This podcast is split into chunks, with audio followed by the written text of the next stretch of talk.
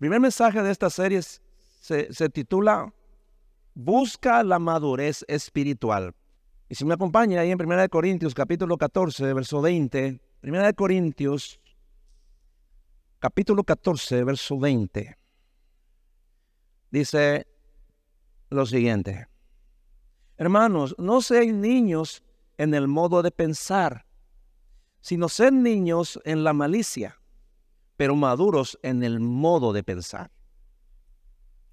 Las personas generalmente buscan muchas cosas importantes para sus vidas. Todos nosotros, todos ustedes buscan cosas buenas para sus vidas. Todos. Buscan seguridad económica, tener buena salud, una buena familia, buscan paz, buenas amistades, buscan oportunidades, tener suficiente dinero y tiempo para disfrutar de la vida y divertirse. Cosas que son buenas, ¿no? Pero muy pocos buscan convertirse en personas maduras. Por eso muchos siguen siendo niños en su forma de pensar. Porque en general se cree que la madurez es un proceso natural que se forja con los años y con la experiencia de vida. Piensan que la inmadurez es propia de la juventud y es por falta de experiencia. Entonces, según creen, ¿no? Según se cree, en la medida que una persona tenga más años de vida, tendrá más experiencia y también madurez. En ese sentido, quizás habrán oído algunos decir, yo no nací ayer, ¿eh? Tengo mucha más experiencia que vos en la vida. O la vida me enseñó a madurar. En parte, tener muchos años y mucha experiencia pueden dar cierta madurez. Pero la verdad es que hay muchos adultos y aún ancianos que son inmaduros, especialmente en su conducta. Nunca pasaron de la niñez en el sentido emocional y mental. Por eso todavía hacen berrinches, tienen 40, 50, 60, 70 años y todavía hacen berrinches cuando no consiguen lo que quieren. Como lo hacían de niños. Se enojan fácilmente, son tercos, tratan de imponer siempre su voluntad, no admiten sus errores, no quieren reconocer sus pecados, sus debilidades y culpan a otros de sus fracasos y de sus problemas, etc. Estos son es el resultado de la inmadurez. Si alguien es así, es una persona inmadura. ¿eh? Y hay muchos. La mayoría de las personas adultas son inmaduras. Incluso algunos, a pesar de tener mucha experiencia aconsejando, dirigiendo y enseñando a otras personas, son inmaduros. Increíblemente. Consejo vendo, dice, para mí no tengo. ¿No? También hay gente muy hábil para resolver conflictos ajenos conflictos laborales, problemas familiares de otros y de cualquier otra índole. Pero en sus vidas personales son inmaduros y por eso ni siquiera pueden resolver sus propios problemas. Y entre ellos hay muchos cristianos, lastimosamente. Es que la, es que la madurez, perdón, la madurez no se alcanza ni con la edad ni con preparación académica. La madurez no tiene que ver con la cantidad de títulos que una persona posea, ni con su capacidad profesional, ni con su posición social o económica. Una persona con un alto coeficiente intelectual y educación superior puede ser muy inmadura. En cambio, otra con un nivel mucho más bajo de preparación puede ser mucho más madura. Cada persona tiene diferentes formas y grados de inmadurez en alguna o varias áreas de sus vidas.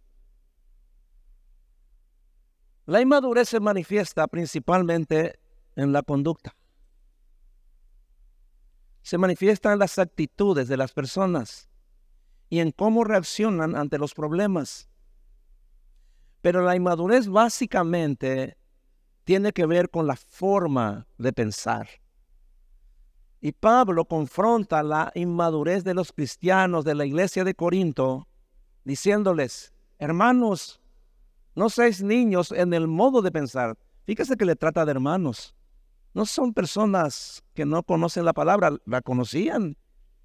Es más, los, corintios, los cristianos de, de Corinto tenían muchos dones espirituales. Ahora, todo niño es inmaduro porque es egocéntrico. Ustedes que sabían que la inmadurez tiene una relación directa con el egoísmo. ¿No? Un niño es egoísta desde que nace. No sé si ustedes eh, lo, pueden ver, ¿no? Usted tiene una criatura, una criatura pequeña, es egoísta. Es muy egoísta.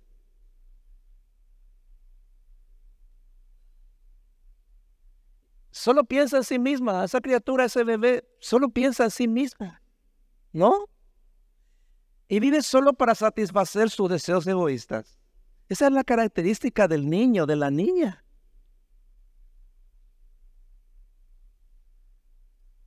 Entonces, vive y, anda sin que le importen la necesidad de los demás.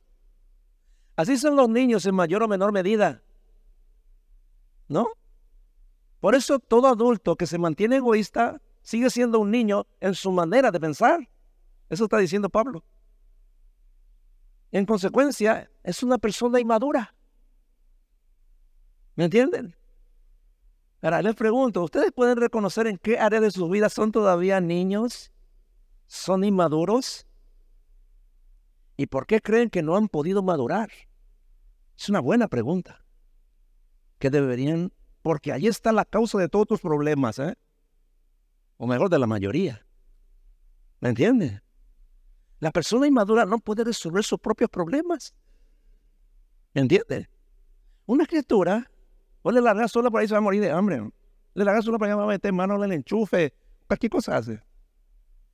Yo tengo mi nietita chiquitita y anda, hay que andar detrás de ella por ahí porque cualquier cosa puede hacer.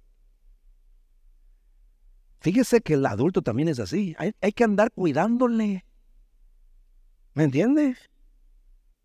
Es terrible.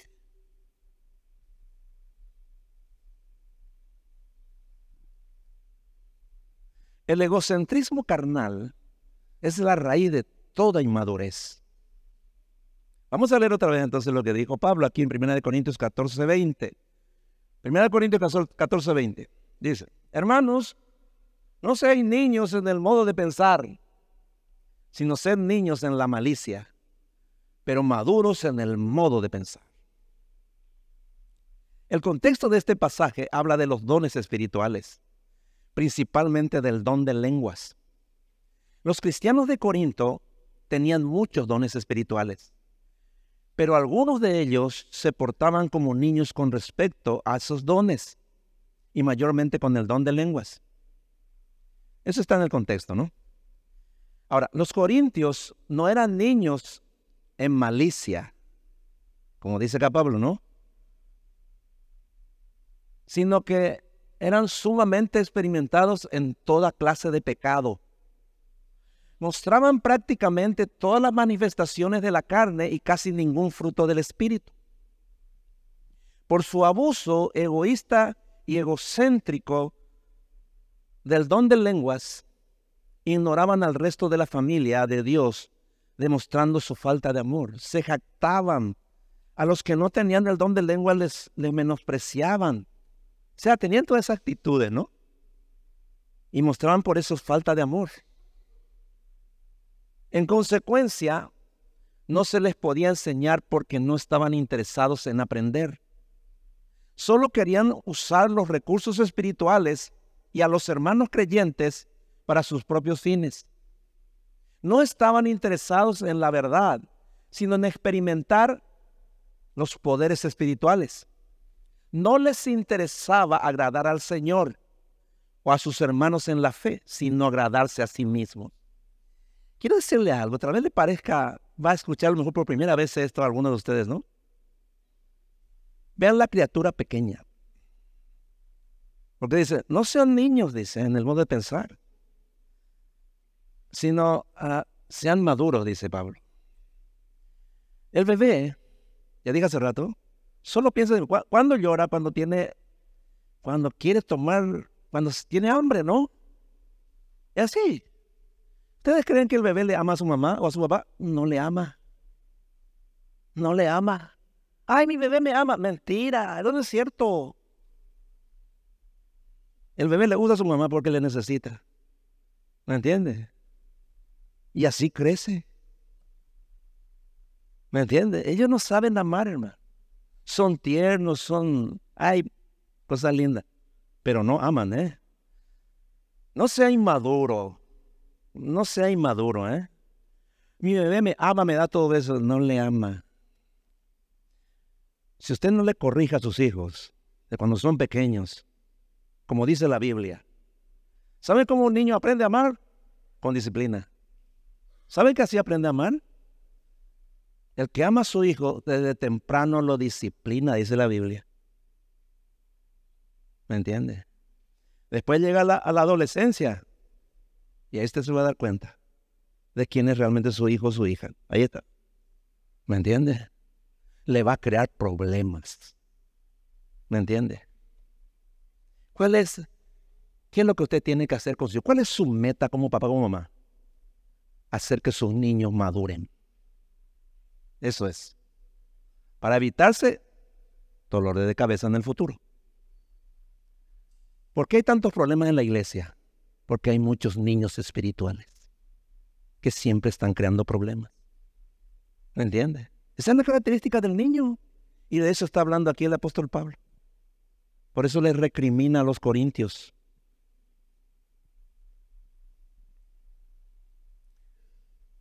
La causa de la inmadurez de tantos cristianos es su egoísmo y su falta de amor por la verdad y por sus hermanos también.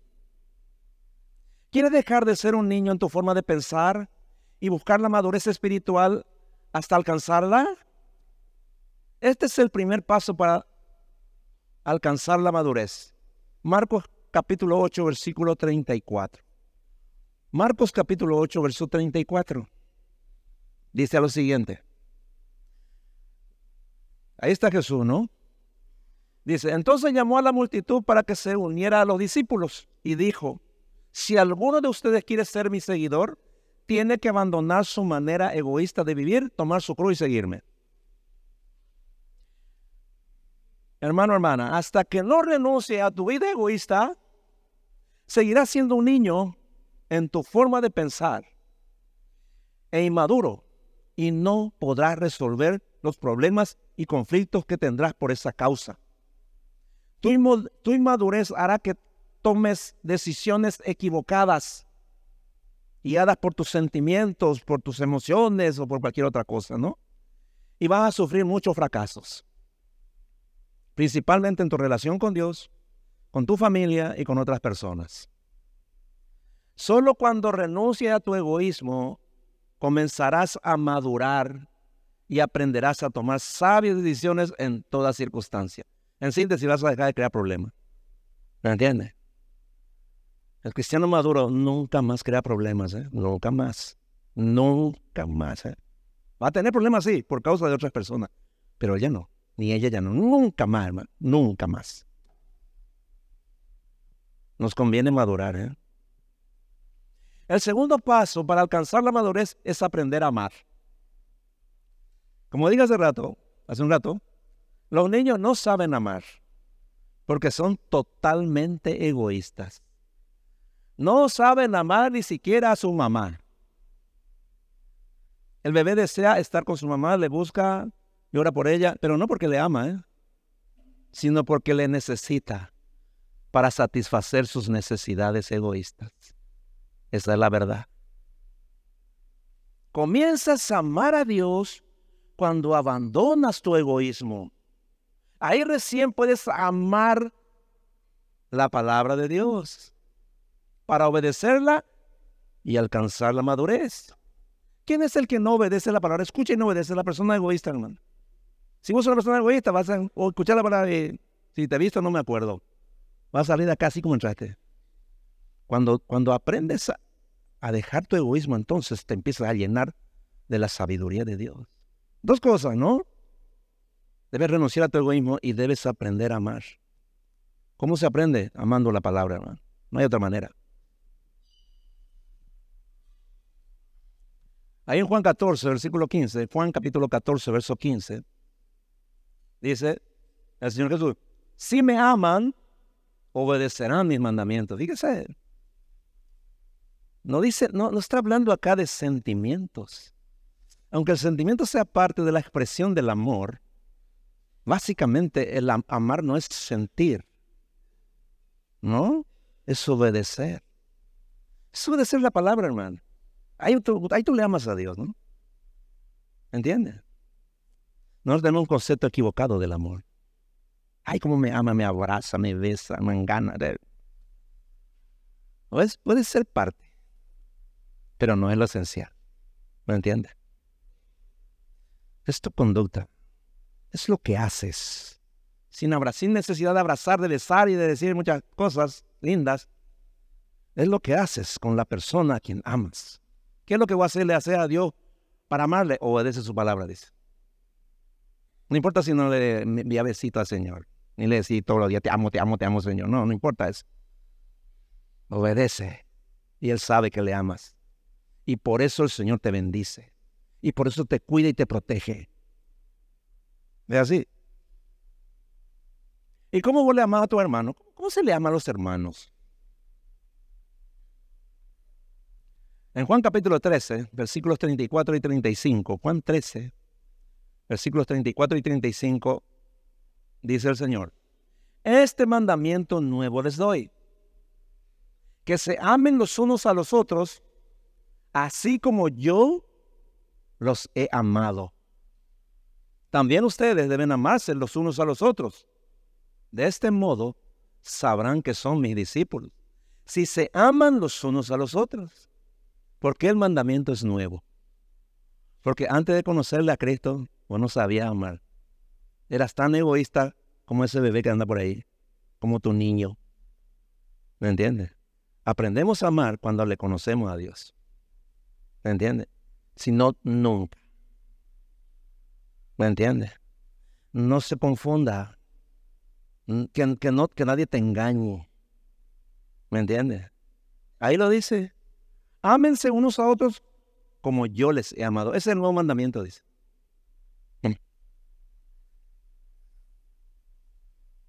¿Y cómo Cristo nos ama? Con amor eterno, inquebrantable, abnegado y servicial. Dios nos ama, Cristo nos ama a través de su palabra. ¿Usted sabía eso? A través de ella. Él cumple todo lo que está en su palabra y todo es para nuestra bendición, para nuestro beneficio. Yo puedo amarte carnalmente. Yo puedo decirte, mi hermano Rubén, yo te amo ahora, te aprecio. Te, le puedo decir muchas cosas. Pero eso no significa que yo le ame con el amor de Dios. No significa eso. Si yo puedo obedecer a Dios y con lo que dice la palabra que yo tengo que amarle, amo a él, entonces él puede decir, sí, el pastor me ama a mí. Me ama como Cristo me ama. Entonces, no se engañen. ¿A quién hay madurez espiritual? ¿Cómo vos sabés que tu hijo te ama, tu hija te ama? Porque obedece la palabra. ¿Cómo vos sabés que tu esposo te ama realmente, tu esposa te ama? Ahí está. Porque ama la palabra y la obedece. O si no, olvídalo. Ese sentimiento es, es un sentimiento inestable. El ser humano ama eh, emocionalmente. Bueno, hoy te ama, después un día le falla y ya no te ama más, ¿verdad? Sí, ¿verdad? Ah, no, ya no, no. Ayer te amaba, pero hoy ya no. ¿Entiendes? Así también la relación padre e hijos. Un día mamá, vos, pues le das todo a tu hijo, a tu hija, eh, le das a tu hijo, le das todo su gusto. Hacer nomás eso. Un día le quitas eso, hermano. Te odio, te voy a decir. ¿Ya lo experimentaron? Tal vez no le dijeron, pero lo sintieron. Esa es la realidad, hermano. No sé si me está siguiendo. Todos experimentamos eso, hermano. Esa es la inmadurez. ¿eh?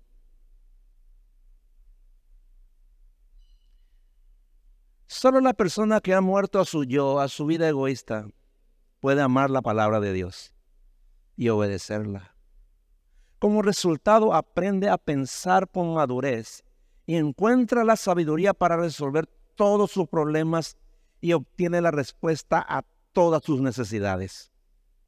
Solo quien ha abandonado la manera o su manera egoísta de vivir puede amar a sus hermanos como Cristo le ama para servirles. Encuentra la sabiduría en el servicio. ¿Ustedes sabían eso? El necio, la persona inmadura, solo quiere que se le sirvan, hermano. El sabio quiere servir.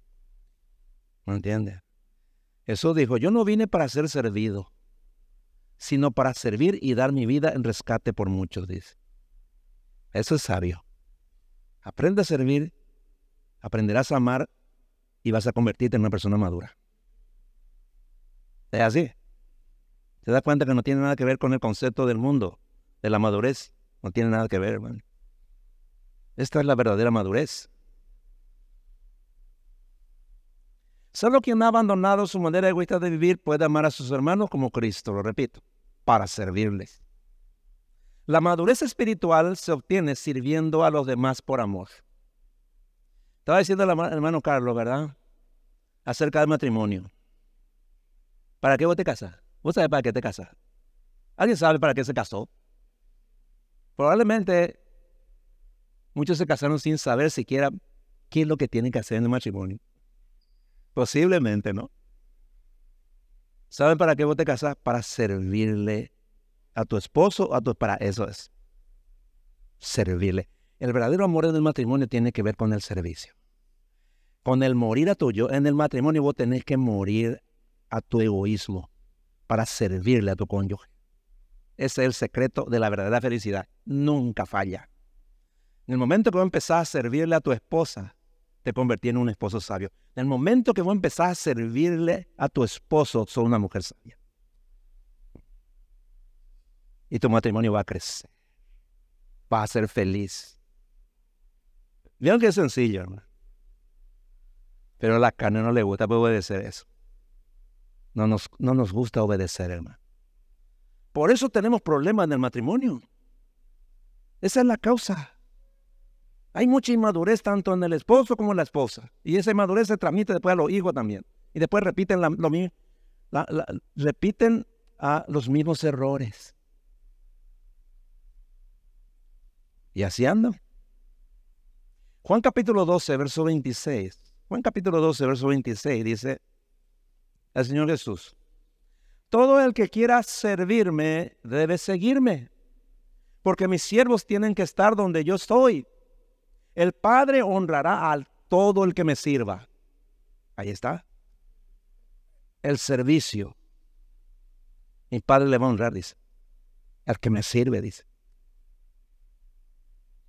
Entonces, si buscas la madurez espiritual, sin dudas, Él te dará su sabiduría para que seas maduro en tu forma de pensar, para servir. Dios te da la gracia, Dios te da los dones para para servirle a Él. Pero en realidad, vos le servir a Dios sirviéndole a tu hermano. ¿Me entiendes? No hay que, yo quiero servirte, Señor. Sírvele a tu hermano. Así es. Sírvele a tu esposa, sírvele a tu esposo, sírvele a tus padres, sírvele, sirve. Y me estarás sirviendo a mí, dice el Señor. Porque tuve hambre, dice Mateo 25, y me disteis de comer. Tuve sed y me disteis de beber. Estuve en la cárcel y me visitaste. ¿Cuándo, ¿Cuándo hicimos eso? Dicen los discípulos cuando hiciste a uno de estos pequeñitos, a mí lo hiciste, dice. ¿Me entiendes? Sabiduría, hermano. Sabiduría. ¿Me entiendes? ¿Quiere vivir una buena vida? Sirve. Al servir, le está sirviendo a Dios. y los conflictos matrimoniales terminan. Terminan de una vez por todas. O si no vas a seguir con tu problema matrimonial hasta el fin del mundo. Así estás edificando tu casa sobre la arena cuando no sirves. Cuando se sigue siendo egoísta, estás edificando tu casa sobre la arena. Vienen los problemas, te van a destruir. No vas a solucionar eso nunca. ¿Me entiendes? No lo digo yo, lo digo el Señor, ¿no? Busca la madurez espiritual para que ya no seas controlado por tu carne o por tu naturaleza pecaminosa. Vayan allí a 1 Corintios capítulo 3. 1 Corintios capítulo 3 versículos 1 y 2. 1 Corintios 3 versículo 1 y 2 dice. Dice el apóstol Pablo, hablando a, los, la iglesia de Corinto, ¿no? Dice, amados hermanos, cuando estuve con ustedes, no pude hablarles como lo haría con personas espirituales. Tuve que hablarles como si pertenecieran a este mundo o como si fueran niños en Cristo. Tuve que alimentarlos con leche, no con alimento sólido, porque no estaban preparados para algo más sustancioso. La forma en que pensamos determina si somos maduros o inmaduros. Si razonamos como adultos o como niños. Pablo les recrimina a los corintios porque no podía hablarles como personas maduras. Pues no le comprendían, eran como niños. Eran tan egoístas, hermano, que no podía hablarles, no podía decirlo, no podía enseñarles. Usted alguna vez le puede enseñar a una criatura de uno o dos años, ¿qué, qué es lo que le va a enseñar? No pueden. Por eso lo tiene que castigarle. No toque. Ojo, yo poco. No diga, no haga eso. Por eso se va a hacer. Entonces saca tu cinto y le da unos cuantos. Eso de amor. Le estás corrigiendo para su bien. ¿Me entiendes? Pues los corintios también eran así, hermano. Eran personas egoístas. No querían aprender. No querían entender. Pablo dice, son ustedes como niños o como la gente del mundo, dice. No quieren aprender, no quieren entender. Tuve que hablarles como si pertenecieran a este mundo o como si fueran niños en Cristo, ahí lo dice. Las personas del mundo, hermanos, crecen y dejan de ser niños físicamente, pero continúan siendo inmaduros en muchas áreas de sus vidas porque son controlados por su carne, como los niños. Yo tengo parientes que no son convertidos. Algunos tienen, son jóvenes, son sobrinos, unos son cuñados, con cuñados, a veces algunos son ya abuelos y qué sé yo, ¿verdad? Tienen diferentes edades, ¿no? Me voy a hablar con ellos, hermano. Y me suelo reír otra vez, ¿verdad? Son como niños, hermano. Así como la gente del mundo es como niños. Están patinando sus problemas. No, no saben cómo criar a sus hijos. Toman decisiones equivocadas todo el tiempo. Yo le digo, gracias Señor por me sacaste de ahí. Si no iba a ser tan necio como ellos, tan inmaduro como estas personas. Pero como no son cristianos, entonces nunca aprenden. Vos le das el consejo y se enojan. ¿Me entiendes? ¿Quién pensó? ¿Y por qué? Perder tu tiempo ahí, ¿no? ¿Me entiendes? El problema también es que muchos cristianos son así. Le dan un consejo y se enojan. Hace esto y hace otra cosa. Son como niños. Así eran los corintios, hermano. son gente inmadura. Ojalá que ninguno de ustedes sea así, hermano. Dios mío. Necesitamos crecer, madurar, hermano. Madurar dejar de ser niño nuestra manera de pensar.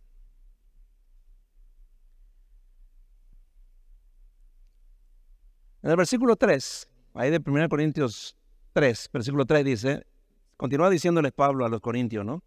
Y aún no están preparados, porque todavía están bajo el control de su naturaleza pecaminosa, esa es la razón. Tienen celos unos de otros y se pelean entre sí. ¿Acaso eso no demuestra que los controla su naturaleza pecaminosa? ¿No viven como la gente del mundo? Oh. La característica principal de una persona inmadura es que no tiene control sobre sus emociones. Se deja llevar por los celos, por la ira, pelea para ganar discusiones, que es imposible, ¿no? No soporta las ofensas ni las calumnias y trata como enemigos a los que le critican o contradicen. Es, ah, es emocionalmente inestable y toma decisiones sin razonar cuando está nervioso o enojado, ¿verdad? Grita, acusa, maldice, se queja por todo y después de calmarse trata de justificar sus malas acciones. Esa es la persona inmadura, hermano. Uy, vivir con esta clase de gente, hermano, es un verdadero infierno. Es terrible. Ahí está. En cambio, la persona madura tiene dominio propio. Puede controlar los impulsos de su naturaleza pecaminosa. Es paciente y soporta los insultos, las ofensas, las calumnias. Dice la Biblia ahí en 1 Pedro sobre el Señor Jesús, dice que cuando le maldecían, no respondía con maldición, sino dejaba toda su causa al Señor, a su Padre, ¿no? Le escupieron, le dijeron de todo, nunca respondió, hermano. Yo te pregunto nomás, si alguien te calumnia, habla mal de vos, te maldice, qué sé yo, ¿verdad? ¿Verdad? Si vos sos una persona madura, vas a reaccionar. Le vas a decir lo mismo o tal vez peores cosas. ¿Verdad que sí? Esa inmadurez. ¿Qué gana con eso? Nada. Nada, absolutamente. Gana nervio, gana úlcera, qué sé yo, gana muchas cosas malas. ¿Qué dice Señor? Perdónale. Vence con el bien del mal. Eso me dice, ¿verdad? Eso es madurez, hermano. Hágalo la próxima vez y le Señor, gracias. Ahora soy maduro o soy madura. Anin de ¿Me entiendes? No vayas a reventar ahí demostrar tu, qué sé yo, ¿verdad? Tu, tu celo, tus iras y esas cosas, hermano. Es una vergüenza para el Señor, ¿eh? ¿No? Aprende a madurar. La persona madura no se enoja con facilidad, no discute, no compite para ganar discusiones. Eso es una vergüenza, hermano. A veces los cristianos ahí en el Facebook se pelean, tratan de imponer sus posiciones doctrinales ayer, hermano. Es una vergüenza, hermano. ¿Qué ganan? Enemigos. Terrible. La persona madura acepta con humildad las críticas y no se pone triste ni se molesta con los que le contradicen. Cuando está enojado no se queja, no grita, no ofende, no maldice y tampoco justifica sus errores ni sus pecados porque tiene madurez espiritual. ¿Me entiende? Ese es el nivel donde Dios nos quiere tener. Ahora, la persona inmadura tiene otras características. No es enseñable. Eh, busca consejo de otro, no de este, no, de, otro que está a 10.000 kilómetros de acá. Así es. Eh, ese es, el, el consejo verdadero. ¿Entiendes? Esa es la persona inmadura. Ah, no es enseñable, no recibe consejos. Sobre todo cuando le dicen que debe cambiar actitudes y costumbres que no desea. O que debe tomar decisiones que son contrarias a su manera de pensar y a su voluntad. Sin embargo, quien tiene madurez espiritual es enseñable. Acepta que le aconsejen y está dispuesto a cambiar lo que sea necesario para mejorar. Esa es la persona madura. Ahí en Proverbios capítulo 15, versículos 31 y 32. Proverbios 15, 31 y 32 dicen, si quieres ser sabio, acepta las correcciones que buscan mejorar tu vida. De otra vez, si quieres ser sabio, acepta las correcciones que buscan mejorar tu vida. ¿Dónde están las correcciones que buscan mejorar tu vida? Están acá, hermano. Sencillito, ¿eh? Acá está. Mm. Si alguien te dice a vos, no, vayan a, no te vayan a quejar, no sean más malhumorado o mal, no sean más violento, no vayan a más reaccionar así. O decir, ¿y quién pio este es? ¿Verdad? O esta es. ¿Sabe qué? Te estoy diciendo lo que dice la Biblia nomás. Te digo también otras palabras, pero te estoy diciendo lo que dice la Biblia. El consejo que uno debe aceptar es lo que está en la Biblia. Si está en la Biblia, ¿para qué discutís? No se quejen, no discutan, no peleen. Ahí dice la Biblia. Quítense de vosotros toda gritería, toda queja, toda... Dice. Y vos le decís eso. Pero tenés que ponerle capítulo y versículo. Y a veces ni aún así obedece. ¿Por qué? Porque es un niño. Es un niño. Por eso, en su modo de pensar. No deberíamos ser así, ¿eh? Entonces, si quieres ser sabio, dice, acepta las correcciones que buscan mejorar tu vida. Quien no acepta la corrección se hace daño a sí mismo.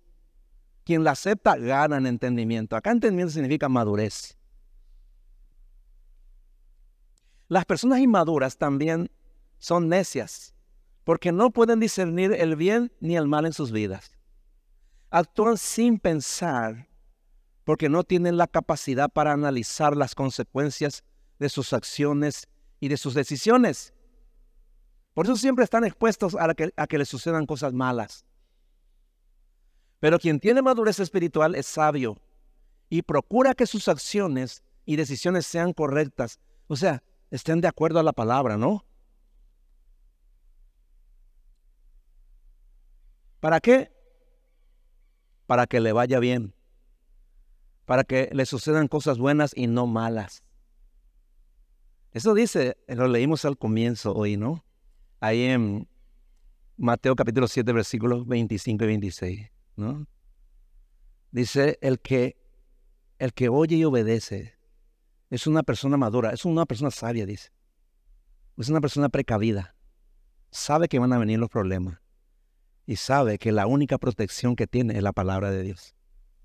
Entonces se prepara. Y cuando vienen los problemas, los problemas no le destruyen. ¿Entiendes? No le arruinan. Termina el problema y permanece firme. No pierde nada. Eso dice. ¿Me entiendes? Nos conviene. Nos conviene obedecer para alcanzar la madurez. Te conviene enseñarle a tu hijo para que sean maduros. ¿Me entiendes? Por eso tantos hijos de cristianos andan descarriados y andan por su cabeza y andan creando problemas a diestra y siniestra porque son inmaduros. ¿Verdad? Tienen 14, 15, 20, 21, 30, 35 y siguen siendo niños en su modo de pensar, hermano. Si vas a traer hijo al mundo, tráelo para edificarlo con la palabra. Tu meta principal es que sean maduros y te van a dar descanso a tu alma, como dice el proverbio. Así es. Un hijo incrédulo, un hijo o una hija que no es sabio, que no es maduro, madura, es una bomba de tiempo. ¿Me entiendes? Es una bomba de tiempo. Dice Efesios capítulo 5, versículo 16 y 17. Efesios capítulo 5, versículo 16 y 17. Dice así. Así que tengan cuidado de cómo viven. Ahí está. No vivan como necios, sino como sabios. Saquen el mayor provecho de cada oportunidad en estos días malos. No actúen sin pensar. Ahí está. Más bien procuren entender lo que el Señor quiere que hagan. Sencillo hermano. Así que la madurez es el resultado de la forma en que piensas.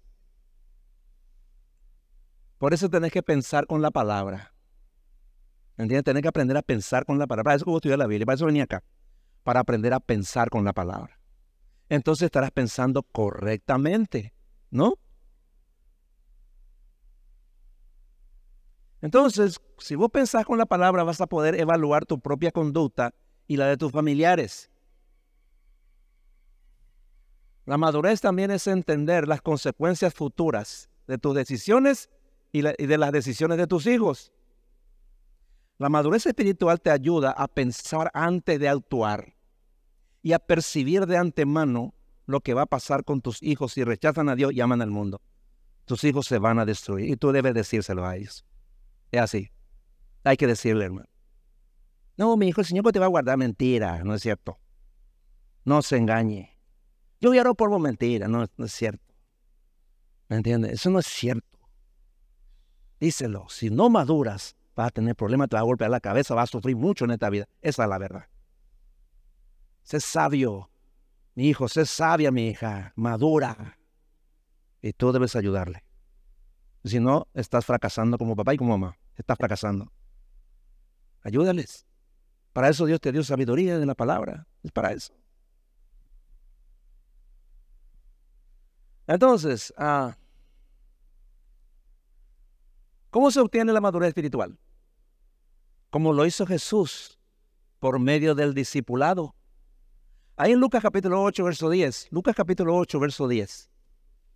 Dice el Señor Jesús. Y él le respondió, a ustedes, le dice a sus discípulos, se les concede conocer los misterios del reino de Dios, pero a los otros se les habla en parábolas, para que viendo no vean y oyendo no entiendan. Muchas personas seguían eso, 10, 15 mil personas, 6 mil, 5 mil cada vez que él enseñaba. Pero no todas de ellas, no todas esas personas creían, no todas esas personas, ¿verdad?, aprendían sino sus discípulos. Ahí lo dice. A ustedes les he concedido, dice. Entonces, busca la madurez espiritual por medio del discipulado. Capacítate para que también puedas discipular a tus hijos hasta que sean maduros en su forma de pensar. ¿Me entiendes? Da gusto hablar con una persona y razonás y decir, ¿qué te parece esto? Cierto, esto está bien. Entonces, ¿qué va a hacer? Ah, voy a hacer esto. Papá, voy a hacer esto. No voy a hacer esto porque esto me va a venir mal. Ah, ahí estás empezando a hablar con un sabio, con una persona sabia. No cuando le decís, mi hija, eh, cena esto. Si hace esto, te va a ir mal.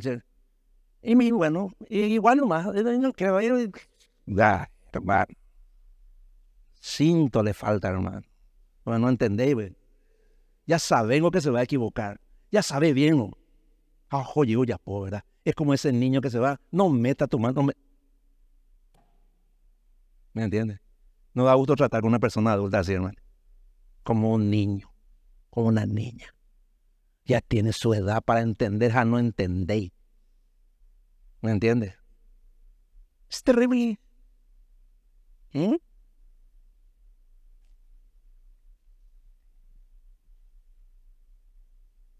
Capacítate para disipular a tus hijos en su manera de pensar. Así tomarán buenas decisiones y se van a librar de muchos problemas. La otra forma de alcanzar la madurez espiritual es por medio de las aflicciones que Dios permite en nuestra vida.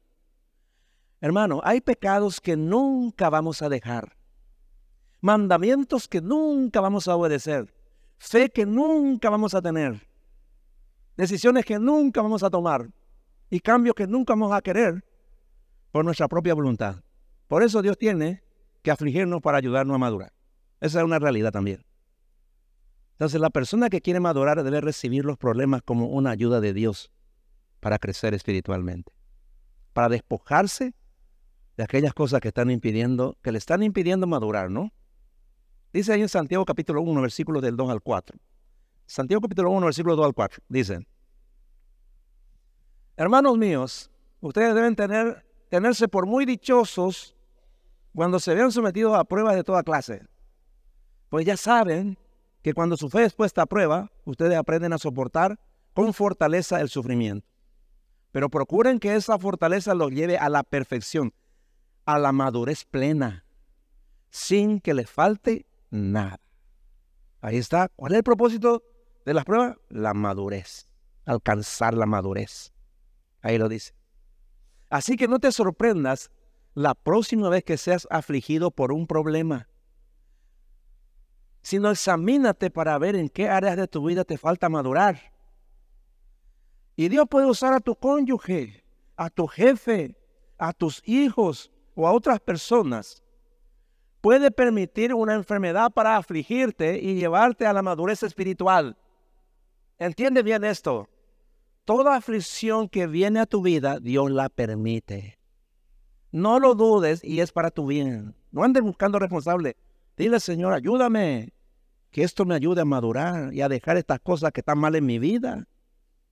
Porque como dice Romanos 8:28, a los que aman a Dios, todas las cosas, buenas y malas, ayudan a bien. El propósito de Dios es perfeccionarte, es que madures. Ese es el propósito. ¿Me entiendes? Hace un tiempo atrás, mi yerno vino y me dijo, eh, suegro me dijo, estoy, tengo un jefe, me dice, que me está por matar. Todos los días me, ofende, me calumnia, me hace hacer cosas que yo no debería hacer. ¿Verdad? Ya no aguanto más, me dijo. Me hace venir más temprano, me hace ir más trabajo para que yo limpie, porque no tenemos empleada, ahora se recortó, digamos, los recursos. Y yo pues soy jefe, me dice, y yo tengo que limpiar todas las oficinas, tengo que limpiar, ambos veranas, y después él tiene que venir a mirar si hice bien. Eso es uno de mi trabajo, me dice. Y después me, me dice, me, me maldice todo. Me dice, no debería vos trabajar acá, le dice. Así le dice. ¿Qué voy a hacer? Darle gracias a Dios andar a trabajar. Dios está tratando que hay áreas de tu vida que esa reina vos le dije, Dios está tratando con eso, porque en esa área soy maduro, le dije. a ni que renunciar, a ni que renunciar, le dije. A ni que ti. Te voy a retirar mi amistad, le dije. Dos, tres meses ya. Cada vez era peor. Venía lo desanimado. Peor es, me dijo. ¿Será que Dios sigue Dios? Le dije. Ayer me dijo, eh, mira, hubo un milagro. ¿Qué? Se rindió mi jefe, me. Me aumentaron el salario. Sustancialmente. No, era el salario, le dije. ¿Sabe qué, ¿Sabe qué es lo que pasa acá? Dios te hizo madurar. Maduraste. Porque eras niño en muchas áreas de tu vida. No es el salario, no es lo importante. ¿Me entiendes? Ahora entiendo, dije, más vale. ¿No? Así. El último punto es este. Busca la madurez espiritual despojándote de tu vieja naturaleza. Ahí está todo el problema. En tu carne, ¿no? Dice Efesios capítulo 4, versículos 22 al 24. Efesios capítulo 4, versículos 22 al 24 dice. Desháganse de su vieja naturaleza pecaminosa y de su antigua manera de vivir que está corrompida por la sensualidad y el engaño. En cambio, dejen que el Espíritu les renueve los pensamientos y las actitudes. Dejen que el Espíritu les renueve los pensamientos y las actitudes, dice. No solamente tu manera de pensar, tu manera de actuar. ¿Me entiendes? Eso también, ahí lo está diciendo. ¿Quién lo hace? El Espíritu. ¿A través de qué? A través de la palabra, hermano. Ahí está. Dice, pónganse la nueva naturaleza, creada para ser a la semejanza de Dios, quien es verdaderamente justo y santo. La madurez nos lleva, hermano, a ser semejantes a Dios. Dios es infalible, hermano. Dios es infalible. ¿Me entiendes? Dios quiere llevarnos a la madurez para que dejemos de cometer errores, equivocaciones, y tomemos malas decisiones. Para eso nos quiere llevar la madurez. ¿No entiende? Y Él lo logra a través del cambio de nuestra naturaleza. Ahora, a muchos les gusta ser cristianos, ¿eh? pero no están dispuestos a despojarse de su vieja naturaleza, ni de su vida egoísta. Por eso permanecen, aún siendo cristianos, como niños en su forma de pensar. Y no pueden alcanzar nunca la madurez. Escuchan el mensaje cada semana, pero sus vidas nunca cambian. Están siempre en el mismo lugar. Hace cinco años vos le hablaste, está en la misma persona. Cinco años después está en la misma en el mismo lugar, pensando las mismas cosas. ¿eh? Está estancado o está estancada esa persona. ¿eh? Entonces, siguen siendo las mismas personas con sus mismos pensamientos y con los mismos problemas que no pueden resolver, que no pueden superar. Algunos hace años que se estancaron espiritualmente y ya se conformaron con su religiosidad. Hermano, el sistema de este mundo, controlado por el maligno, alimenta el egoísmo de las personas para mantenerlos por siempre como niños en su forma de pensar. ¿Usted sabía eso? Si usted siempre... Eh, miren la publicidad nomás, miren ustedes la publicidad nomás. Mírenlo con, con madurez, con, inteligencia. Y usted se va a dar cuenta. Y dice, está, me está diciendo que soy estúpido. Mucha, mucha publicidad así, hermano. ¿No? O sea, me ve la cara de tonto, ¿verdad? Pero cuando uno es inmaduro, nunca piensa así, ¿eh? Nunca piensa así, ¿eh? Pues, le escuchas hablar a los políticos, le escuchas hablar a cualquiera, escúchenles. Si vos sos una persona madura espiritualmente, entonces, ¿qué está diciendo? O sea, dice cosas que no puede probar. Hablan de cosas que ni siquiera entienden y vos tenés que creerle. ¿Me entiendes? Hablen con sus compañeros de trabajo, con sus compañeros de colegio, donde sea, y se van a dar cuenta. La persona madura ha pasado a otro nivel. Nuestro entendimiento es muy superior. ¿Es así? El, el, el sistema de este mundo te quiere hacer inmaduro de por vida, ¿no? En tu forma de pensar. Así es como a la gente se le impide madurar y son fácilmente engañados y manipulados. La gente no se da cuenta, pero tanto sus pensamientos como sus deseos son controlados. ¿Entiende?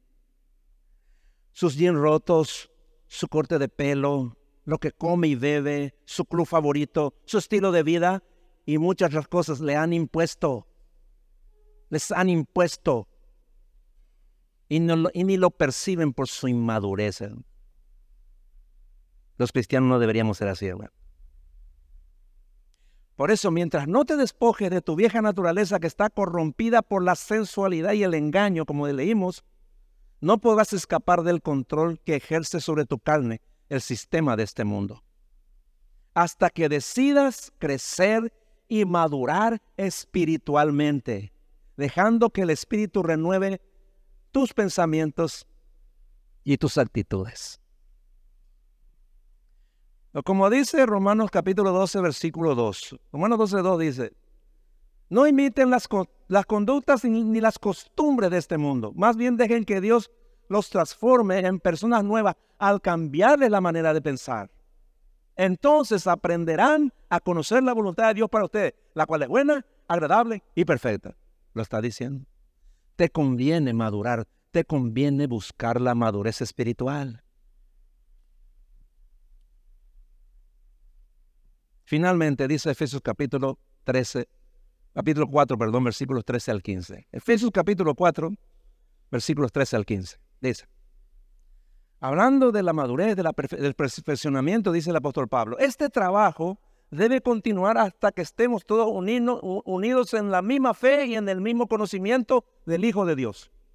Debemos seguir creciendo hasta que seamos maduros como Cristo y compartamos su perfección. Así no nos portaremos como niños, ni seremos como un barco a la deriva, arrastrados por cualquier corriente nueva de quienes buscan engañarnos con sus trampas. Hablando del mundo, hablando de los falsos maestros, ¿no? Por el contrario, maduraremos y seremos como Cristo en todo sentido, enseñando la verdad con amor. Si alguno de ustedes se ha estancado espiritualmente, le animo a que se levante y decida buscar la madurez espiritual. ¿Cómo uno se da cuenta de que está estancado en su vida espiritual? No porque no lee la Biblia, no porque no ora, no porque no se congrega, no. Una evidencia es que ya no oye la voz de Dios cuando viene a la iglesia. Otra es que le cuesta tener comunión íntima con Dios. Ora, lee la Biblia, pero no obedece. Porque vuelve a amar al mundo y las cosas del mundo. Está controlado por el sistema de este mundo. Y otra evidencia es que deja de luchar y decide convivir con sus problemas. Esa es la derrota del cristiano. Ya se dejó estar. Ya no lucha por su matrimonio, ni por su hijo, ni por su salud, ni por sus problemas laborales. O, ya se dejó estar, hermano. Hermanos, debemos seguir creciendo hasta que seamos maduros como Cristo y compartamos su perfección. Esa debe ser tu meta y mi meta. Nuestra meta como iglesia. ¿Por qué no se pone de pie, por favor? Vamos a orar.